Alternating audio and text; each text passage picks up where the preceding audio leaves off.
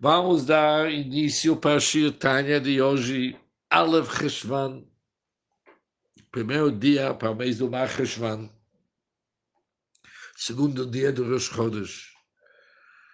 Nós somos ainda na carta 25 de Gerata Kodesh, na página 280, no início do parágrafo Vihina Zelo Umadze.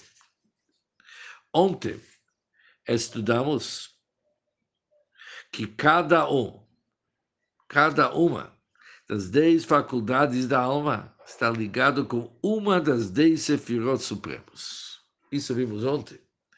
Hoje, o Altebe começa a explicar Agora, Deus criou isto aposto aquilo. Uma vez que no lado sagrado do universo tem sua contraparte no outro lado, isso é tudo que tem no lado do chá também no lado da clipa. Por isso, da mesma forma, no lado do chá tem os dez sefirot da santidade. Quando se trata sobre impureza, yesh asara kitredim sarvus. Existem dez coroas da impureza. O mehem deles Nimshachot Nafshot Omot, delas, dessas dez coroas, emanam as almas das nações. Mas Gam Kulot, eles também são compostas, são compreendidas, me essa prinot elomamash, pelo mesmo exato dez níveis, já que tudo que tem que duchar também tem no clipar, por isso eles também possuem dez coroas da impureza. E dessas dez coroas vêm as almas dos povos do mundo. O Modad Zod Bares é algo que é muito conhecido, mas Katuba Sefer Gilgulim, aquele que está escrito no Sefer Gilgulim do Arizal. Al Pasuk sobre o versículo Shalat Adam Badam Leralo, que o homem governa sobre o homem para seu prejuízo tem o conceito que o homem governa sobre o homem para seu prejuízo. O que, que significa esse versículo? Shehu sod galut hashchina betoch haklipot. Nesse versículo, que o homem governa sobre o homem para seu prejuízo, aqui tem o segredo isso refere-se ao mistério do galu do exílio da Shekhinah, que ele foi exilado para o meio das clipot. Ou seja, o homem governa sobre o homem significa que o homem mau, o homem da clipa, governa sobre o homem sagrado, o lado santo do universo. Mas o Klipot, eles superaram o homem de Kedusha. Avalhu leralo é para seu prejuízo, seu prejuízo final. O que, que significa?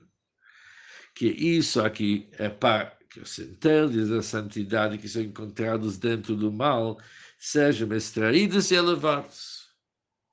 Isso tem um propósito. A clipar ela realmente é Sheshalat Adam Badam. Ela está governando sobre o homem de Gdusha. Mas agora vem a vez do homem de Gdusha extrair toda a força, todas as centelhas divinas que são do clipe e levá-las para Gdusha. E por isso, Haumot Sholtim Atal Israel. As nações hoje dominam o povo judeu. No presente é assim fomos exilados. Liot, Nafshot,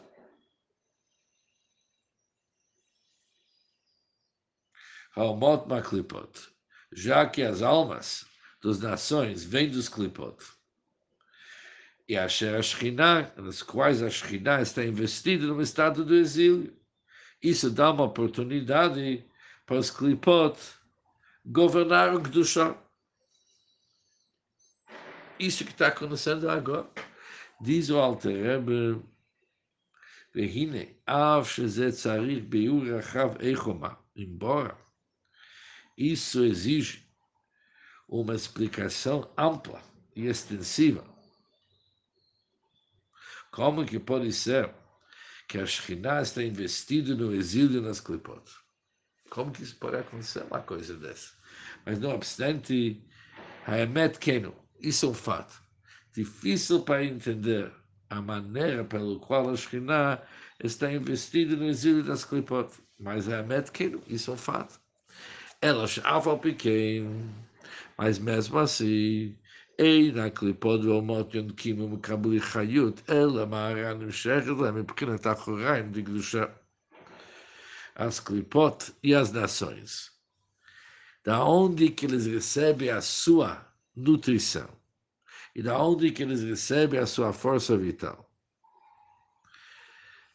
Isso somente vem de uma ha'ara, de um reflexo הנמשכת להם estendido a elas, do nível do Achuraim de Gdusha, do nível das costas de Gdusha. O que, que chama costas? Que mandou da bolsa casa, da maneira como alguém que ele está dando algo de mal vontade, ele joga isso aqui para trás, para seu inimigo. Assim como o explicou no Tânia, capítulo 22.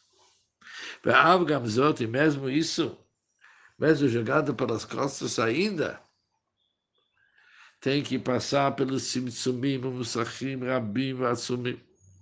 É somente por meio de numerosas intensas contrações e barreiras até que sua radiação se torna investida na materialidade deste mundo. O Mashpat Laomot atribuindo riqueza e honra e todos os prazeres físicos às nações. Mas em que Israel, bem diferentes dos Bnei Israel, Yonkim e Prinat Panim Elyonim, ele recebe de semblante supremo, chamado Panim. Panim vem da palavra Pnimiut, um aspecto mais interno como está escrito, e a era Hashem panavilech, que Hashem faça seu semblante brilhar sobre você, cada um de acordo com a fonte da sua alma, até o mais elevado dos níveis. Aqui nesses últimos, Shurei Tang Altem explicou como que a Shekhinah e a Hará da Shekhinah, que veio do Achoraim de Gdusha, pode se investir na materialidade deste mundo.